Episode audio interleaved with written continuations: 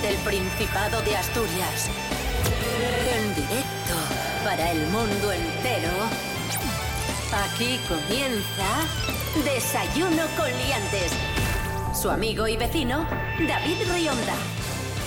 Buenísimos días, Asturias. Hoy es eh, miércoles 11 de octubre de 2023. Son las 10 y media de la mañana y estamos en RPA, la radio autonómica de Asturias.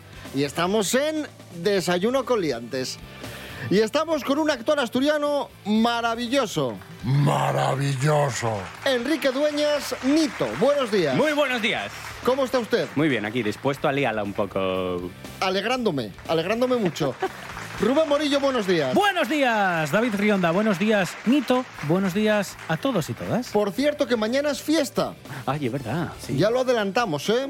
Cuidado, mañana es fiesta. Notición. Claro, yo como trabajo igual, pues ¡Ojo! estoy así. Noticia. Lo digo porque mañana a las diez y media no hay desayuno No. con liantes, no Ah. vamos a estar, pero pasado mañana sí estamos otra vez, ¿vale? Es que El hay que descansar, hay que descansar, chicos. Viernes. Vale. Y luego también la edición de domingo normal, ¿eh? Eso, eso. Y luego ya, pues nada. Vamos avisando. Está bien avisado. Y ya está. Y esa es la noticia. Desayuno con liantes, ay, lere, lere, lere. Desayuno con liantes, ay. Desayuno con liantes, ay, lere, lere, lere. Desayuno con liantes, ay, lere, lere, lere.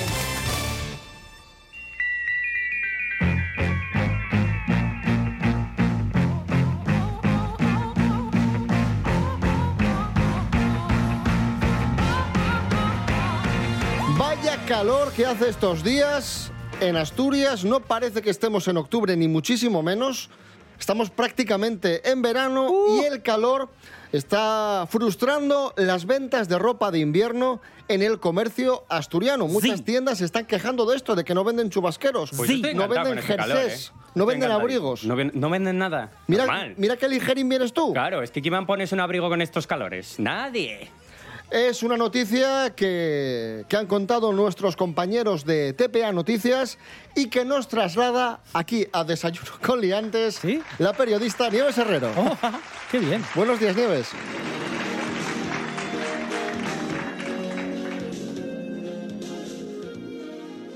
Buenos días. Temperaturas anómalas, propias del verano, más propias del verano que del mes de octubre. De verdad. Vamos a escuchar, compañeros. Sí. Tenemos preparado ya ese audio. Luis García, de la tienda Nottingham. Compañeros, Sí. escuchamos. Es- escuchemos. ahora Escuchemos, mismo escuchemos. está totalmente parado porque ya la gente todavía por la calle va en tirantes o con una chaquetina, pero claro, en las tiendas ya al recibirlo de invierno eh, ya la prenda de invierno siempre va un poco más gruesa, un poco, entonces ahora mismo está muy parado. Mm, Vamos a escuchar Que sí, que sí. a Viviana González, ¿Sí? de Jubima. ¿Sí? y María José Cuervo, de Ravena Piel, compañeros. Uy, Vamos a escuchar. que sí, hombre. La gente con los niños es previsora y, y empieza a equiparlos pues antes de empezar al cole, la gente que vive fuera, que también antes de viajar a pues, Madrid, Barcelona, donde vivan, ya se equipan. fabricantes fabrican poco, con lo que la gente caprichosa prefiere comprar al principio, que luego a lo mejor vengan en plena campaña y que no tengan talla. Prendas de verano, prendas de invierno que no se están vendiendo. Mira, rima y todo. La Unión de Comerciantes. Vamos a escuchar. Compañeros. Sí. De verdad, a Vicky Cuesta, de la UCAIC, de la Unión de Comerciantes, que cree que los comercios tendrán que adaptarse a la variación cli- climática. Que sí, que sí. Vamos a escuchar a Vicky Cuesta, compañeros Madre mía. de la. Que sí, hombre. frío va a llegar, eso, es- eso está claro, y hoy nos queda todavía toda la campaña de Navidad en donde la gente siempre para, para, bueno, para Reyes y siempre pues eh, hacemos ahí el esfuerzo de, de gastar un poco más de dinero. Bueno, el, el resumen, el resumen de lo que nos ha contado Nieves, por cierto, Nieves Herrero, gracias. Gracias a vosotros. De verdad, de verdad. Bueno, el resumen de lo que nos ha contado Nieves es que las tiendas se quejan de eso, de que obviamente no venden chubasqueros, no venden jerseys, no venden ropa de invierno, pero bueno, que confíen en que cuando llegue ya la Navidad, diciembre, que ya den salida a estas prendas. Ya, es que, bueno, acaba de empezar el otoño. También, no sé, igual es que la gente empieza el otoño y sale a las tiendas a comprar. Es que estamos en veroño. Estamos en veroño. Es, es raro, ¿eh? Yo el otro día veía un tuit de una chica que ponía fotografías de sus cuatro o cinco últimos cumpleaños, que eran ahora en Ah. octubre, y era muy divertido porque en cada cuanto más atrás te ibas en el tiempo, más abrigada estaba. Aparecía en la primera fotografía hace cinco años con un plumas, luego ya iba como con manga larga, pero ya con menos ropa, y este año aparecía en tirantes. Y dices tú, es que parece que no nos damos cuenta, se habla, no, el calentamiento, pero es que, es que ha No, llegado. está, está, está. O sea, es que ah, igual es algo de este año, casualidad, y se ha estirado un poco el verano, pero pff, ojo, ¿eh? Mira, yo, yo el fin de semana estuve en Almagro, Castilla-La Mancha, Ciu- Ciudad Real, y hacía 35 grados. Ujú. Cuando cogimos la furgoneta para venir para acá, hacía 31. Y cuando llegamos a Asturias, yo pensando, qué bien fresquito, y es la misma temperatura. Claro. 31 grados. Y yo, ¿qué está pasando? ¡Nos estamos cargando el mundo! Y ojo a esta noticia que os va a llamar mucho la atención y es que han descubierto que contaminan más las bolsas biodegradables que las de plástico. Calla, oh. Sí, sí, sí. Pero si son biodegradables serán mejores. Claro. Hmm. Eso se descompone. Algo pasa ahí, ¿eh? Sí, sí, sí. Algo pasa. A ver, a ver. Nayara Moore, buenos días. Hola amigos, ¿qué tal? Esta semana vamos a hablar de una noticia que me tiene algo preocupada. Un estudio español demuestra que las bolsas biodegradables son más tóxicas que las de plástico convencional. Como su nombre lo dice, al biodegradarse la toxicidad pasaría al abono y puede convertirse en una fuente de contaminantes y microplásticos para el suelo. Pero eso no es todo. ¿A qué creéis que conllevaría esa toxicidad en el abono? Mirad, si os dais cuenta, últimamente las bolsas de supermercado transparentes en las que guardábamos la fruta, la verdura, etc., han desaparecido, sustituyéndolas las bolsas biodegradables que son más opacas y un poco más blanditas. Contiene también un sello que dice 100% degradable. Como os decía, estas bolsas son mucho más tóxicas que las de plástico de siempre, demostrado por investigadores del Consejo Superior de Investigaciones Científicas, que han descubierto que una vez se convierten en abono dejan una toxicidad que terminaría por transferirse al abono donde se cultivan los alimentos, y por ello estos podrían correr peligro. El equipo investigador sigue estudiando esta toxicidad e insiste en que hay que tomar medidas para regular los aditivos plásticos que contienen las bolsas biodegradables, ya que las podemos encontrar en cualquier supermercado. Bueno, parece que estamos ante una lucha y un descubrimiento. Habrá que ver en cómo termina esto, pero ya te digo, yo personalmente pienso que si son más tóxicas, pues habrá que buscar la manera de que no lo sean o otro tipo de bolsas, no lo sé. Bueno, chicos, pues eso es todo. Esperemos que tengan una solución y que se encuentren pronto. Muchísimas gracias. Nos vemos la semana que viene. Gracias, Nayara Moore. Esto es Desayuno Coliantes en RPA. Hoy es miércoles 11 de octubre de 2023. Y es un cantamañanas.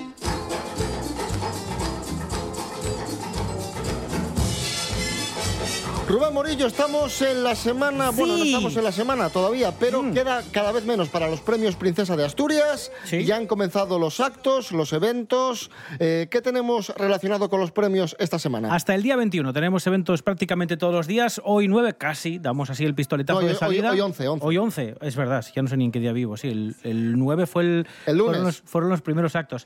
Pues mira, hoy día 11, miércoles, tenemos eh, un montón de cosas que se van a desarrollar casi todas en Gijón. Igual que empezamos el primer día con muchas actividades que se hacían en Porrúa, Pueblo Ejemplar, bueno, pues vamos a irnos ahora hasta Gijón porque hoy tenemos desde las 7 y media de la tarde la apertura del edificio de Tabacalera. Ya sabéis que estuvo en reparación y con montajes, con un montón de cosas en el interior. Pues en el edificio de Tabacalera, para acceder, eso sí, eh, hay que inscribirse previamente en la web de la Fundación Princesa de Asturias en fpa.es, si queréis ir a hacer esta visita, a partir, como digo, de las 7 y media en el edificio de Tabacalera. No es la única cosa que tenemos importante para el día de hoy, porque también se va a dar, y esto ya a mucha gente es lo que, lo que espera de, de- los premios Princesa, el acto inaugural del programa Murakami en la orilla, ¿vale? También va a ser en el edificio Tabacalera, de ahí lo de las entradas. Así que nada, va a haber un conciertillo con Charlie Parker que va a tocar Bossa Nova.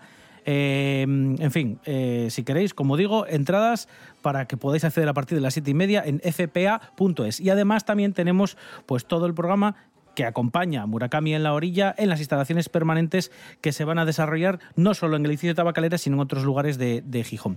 Por cierto, todo esto que estoy diciendo yo no me lo invento. Lo podéis consultar también en la página de la Fundación Princesa de Asturias. La vuelvo a repetir, fpa.es y si queréis ir directos, barra agenda. Perfecto, y hablando de grandes eventos, ya sabéis que está de moda la muñeca Barbie, sobre todo por el éxito de la película Barbie. Sí. Y acabamos de saber que Barbie centrará una gran exposición en Londres. Nos lo cuenta Lorena Rendueles. Buenos días, Lorena. Buenos días, liantes. Los amantes de la muñeca Barbie estáis de enhorabuena. Si después de la película os quedasteis con ganas de más, os informo que el Museo del Diseño de Londres inaugurará una exposición el próximo 5 de julio del 2024 sobre la historia y evolución de la muñeca más famosa de la historia. En colaboración con el fabricante Mattel, ha invertido tres años de preparación y su presentación coincidirá con el 65 aniversario de la marca Barbie. El museo ha tenido acceso a archivos de Mattel en California, así como objetos raros y únicos que se expondrán con el fin de relatar la historia de la marca y transportar al espectador hasta 1959. Esta exposición ofrecerá múltiples facetas ligadas a la historia de la muñeca, como la moda, la arquitectura, el mobiliario y el diseño de sus vehículos. El director del Museo del Diseño declaró que Barbie es una de las marcas más reconocidas del planeta y su historia evoluciona con cada nueva generación. Están deseando exponer todos los objetos llamativos, algunos nunca vistos antes, para enseñar la evolución a través de las décadas. Las entradas se pondrán a la venta la próxima primavera. Hasta la próxima, liantes. Gracias, Lorena Rendueles. Ahí hablaba Lorena de esa gran exposición de la Barbie y vamos a escuchar la canción de la película Barbie, que también está de moda, la canción de Dua Lipa, Dance Tonight. Dance, dancing to the beat. Esa, esa. Esa, esa. De verdad, de verdad. Dua Lipa. Pero no te había sido. Compañeros. ¿De dónde sales? Thank you.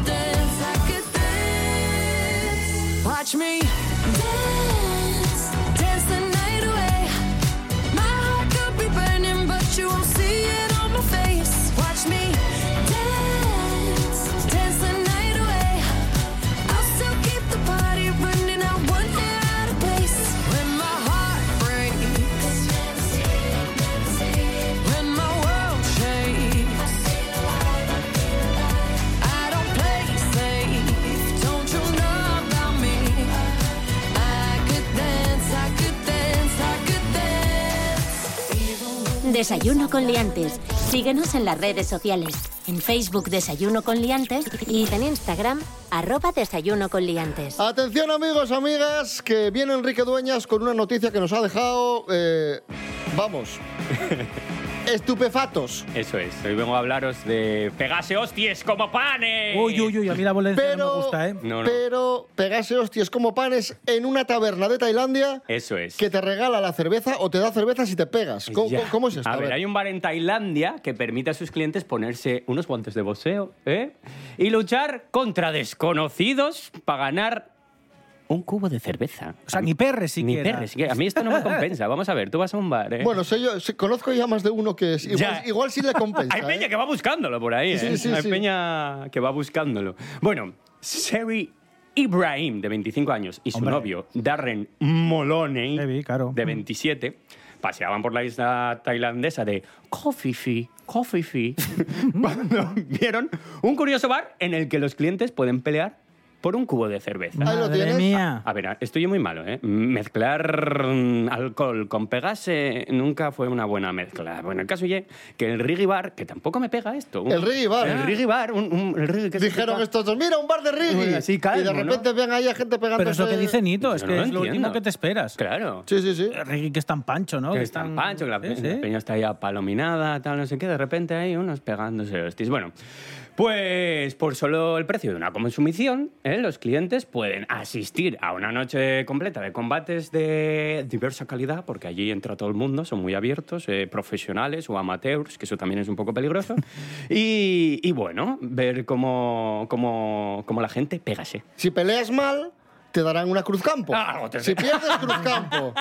y si ganes, te darán una, una asturiana buena, una pues calella. Yo, o... yo si pierdo prefiero que no me den nada, si me van a dar eso. Además te digo, si ganas tampoco te, te merece la pena. Pero aquí además daros cuenta que puede darse una cosa que es eh, que se retroalimenta el espectáculo, porque habrá gente que gana la cerveza, se la toma y dice, vuelvo a pelear. Y Claro. entonces cada vez pelea eh, con una tasa de alcohol más grande en sangre, con lo cual es más ridículo porque empezará a tener menos reflejos y... Pero igual el espectáculo está ahí. O- sí, no, si espectáculo tiene que haber. El tema está si es buen espectáculo o es dantesco.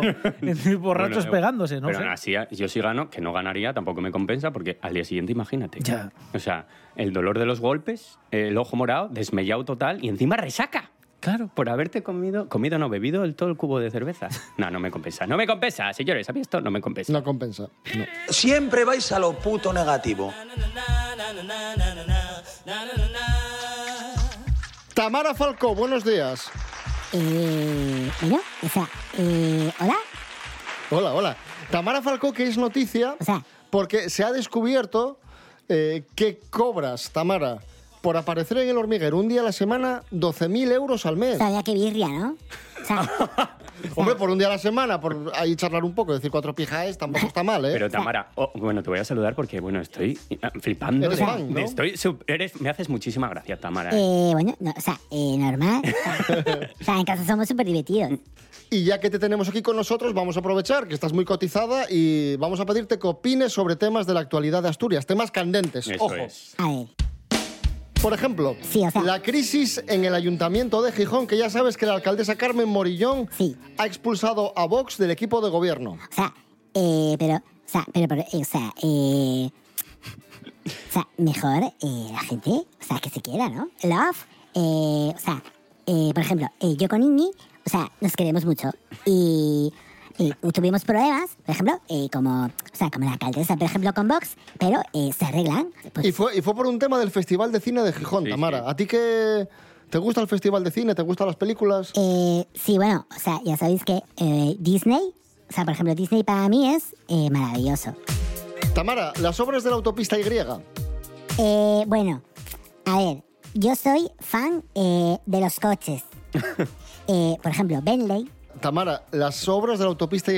Eso, eso. Pues, a ver, las obras, eh, por ejemplo, como si son para hacer un chalet, para recalificar. Que no, que no, que, que, a ver, No, que... no, no.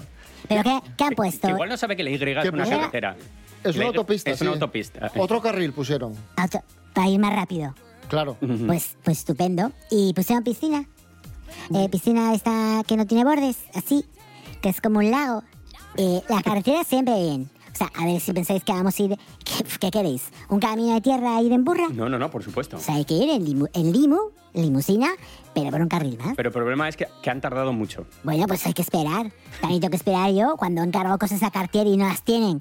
Que me pongo uh, súper loca porque no, no las tienen en la tienda. Pero igual lo de Cartier puede esperar y una carretera. No, no puedo esperar, porque yo lo quiero ya. Lo quiero ya, ya, ya, ya. Bueno, y por último, Tamara, eh, la apertura de la variante de Pajares. No me ¿qué gusta, opinas? no me ¿No gusta. te gusta la apertura No. de la variante? Eh, o sea, Lle- Llevamos 20 años ya con, con esta porque historia. eh, eh, cuando taladraron eh, hubo muchos problemas. Ajá. Tardaron mucho. Y es porque había un pedrolo de diamante.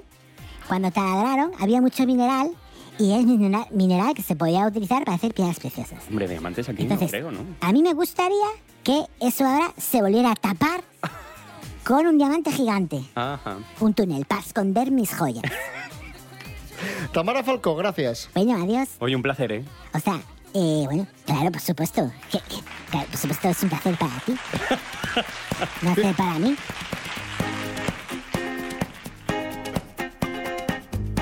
Tamara antes nos decía que le gustaban mucho las películas de Disney y no sé si sabéis que Disney está preparando una nueva versión de Bambi y va a cambiar una escena clave de Bambi, una escena que nos traumatizó a todos. Nos lo cuenta Diego Campo. Buenos días, Diego. Muy buenos días, liantes, ¿cómo estáis? Bueno, se ha abierto una nueva polémica porque al parecer van a hacer un remake de la película Bambi en carne y hueso. Pero bueno, la polémica no se ha desatado por eso, sino porque un guionista ha revelado que se eliminará la escena de la muerte de la madre de Bambi, para que la película así sea menos traumática. Hay mucha gente que apoya esta decisión, porque dicen que es un poco heavy para los niños que vean esa imagen de cómo disparan a la madre de Bambi.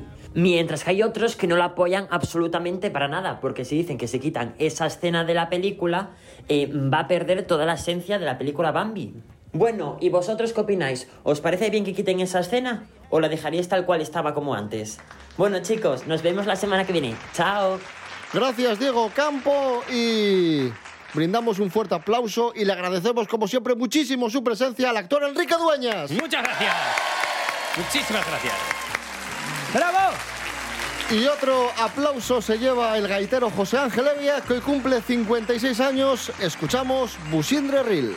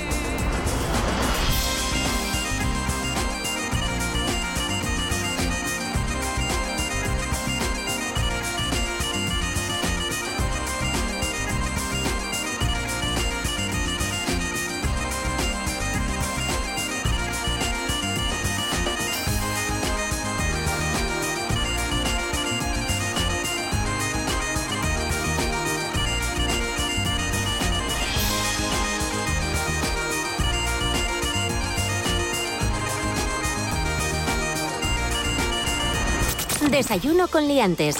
Con David Rionda y Rubén Morillo. Dedicamos el último tramo del programa de hoy, 11 de octubre de 2023, miércoles, a hablar de cine. Noticias de cine con Miguel Ángel Muñiz. Muy buenas, Miguel Ángel. Buenas, hombre. Esta semana tenemos un estreno, tenemos una película del exorcista. Otra más. El exorcista creyente, dirigida por David Gordon Green. Eh, bueno, ¿esto tiene algo que ver con, con la del exorcista de toda la vida, la de William Sí, Friedkin, o- es, es una... Tiene que ver, porque Sí, sí, al menos en el tráiler la tipografía es la misma, la música es la misma eh, y es más o menos Sí, igual, pero no, sé por qué me da que no va a ser tan buena. No, bueno, da eso, mí, ¿eh? eso no hace falta verla para saberlo. Pero es una continuación, no sé si más o menos directa. Yo creo que sería una continuación de la 2, supongo. Sale Ellen Burstyn haciendo de la madre de Reagan otra vez.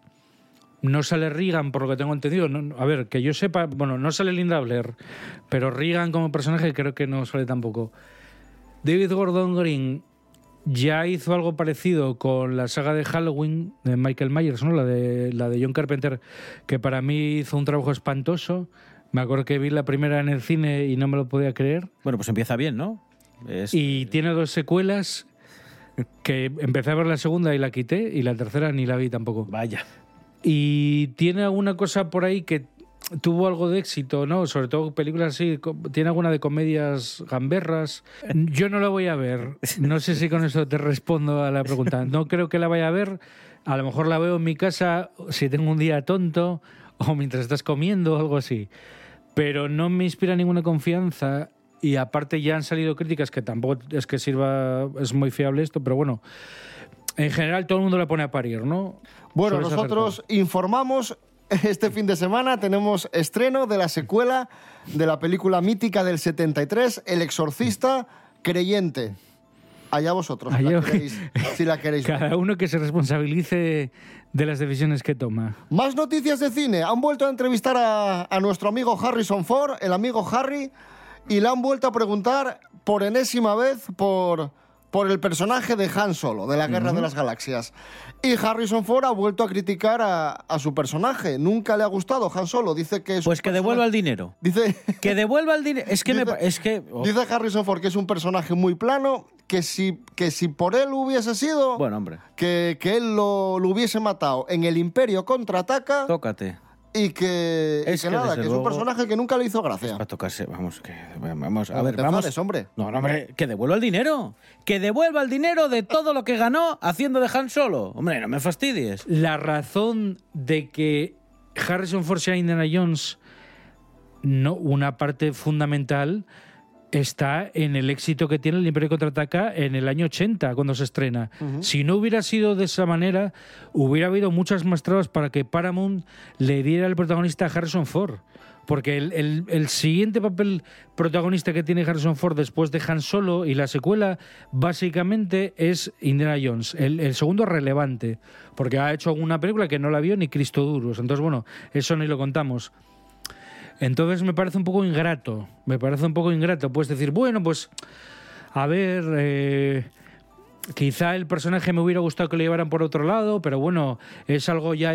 O sea, quiero decirte, tratar la propiedad con respetabilidad, porque tú mismo participas en algo que la desprestigia, como es el episodio 7 y el episodio 9. Quiero decirte, tú me estás diciendo que prefieres lo que haces como Han Solo en el 7, ¿eso te parece un buen guion? ¿Eso te parece un buen desarrollo del personaje? ¿O será, como dijo en una entrevista, no he, no he leído el guion, pero he visto el sobre con los billetes, ¿no? Yo creo, pagar. yo creo que va Claro. más bien por ahí. Bueno, pues hilando, hilando eh, uno de los actores que sonó para hacer de, de Han Solo en su día fue Carl Russell. Y la última noticia tiene que ver con, con Carl Russell. Y es que una filtración insinúa o, o desvela que James Gunn, el responsable de la nueva película de Superman, quiere que Carl Russell haga de Llorel, del padre de, Superman, el personaje que en su día hizo Marlon Brando y en las últimas películas Russell Crowe. Yo creo que si esto es verdad, Miguel Ángel me parece muy buena elección, Carl Russell como, como padre de Superman, ¿no? Bueno, James Gunn, que es el guionista de las películas de Scooby-Doo. Scooby-Doo y Scooby-Doo 2 desatado. Entonces, bueno, ya más o menos te puedes hacer una idea de lo que puede hacer Gunn. Carl Russell es una buena elección, ah, pero sigue un poco la estela esa de, de Russell Crowe también, ¿no? Porque es como darle ese papel, o como Kevin Costner haciendo de su padre, de su padre terráqueo en la película de Snyder, ¿no? Con Henry Cavill. Es un perfil un poco similar, ¿no? Porque son actores con un carácter así como con personajes rudos, pero me parece una buena elección. Que ya son las, las 11. Bueno, queda un minutín. Nos vamos, nos vamos eh, rápidamente. Eh, recordad, de redes sociales, Instagram, Facebook, www.rtpa.es, radio a la carta, desayuno con liantes. ¿Qué pasa, Miguel Ángel? Que se, Rápido. que se me acaba de ocurrir otra persona para hacer de la madre de Superman. ¿Quién? Pero se me ha ido, se me ha ido el nombre, tío. Lo les leo. Eh, no, eh, Luz Casal. Bueno, pues con esa propuesta nos quedamos. Rubén Morillo. David Rionda. Está en shock el pobre. Hasta mañana. Hasta mañana. Miguel Ángel Muñiz, gracias. Venga, chao.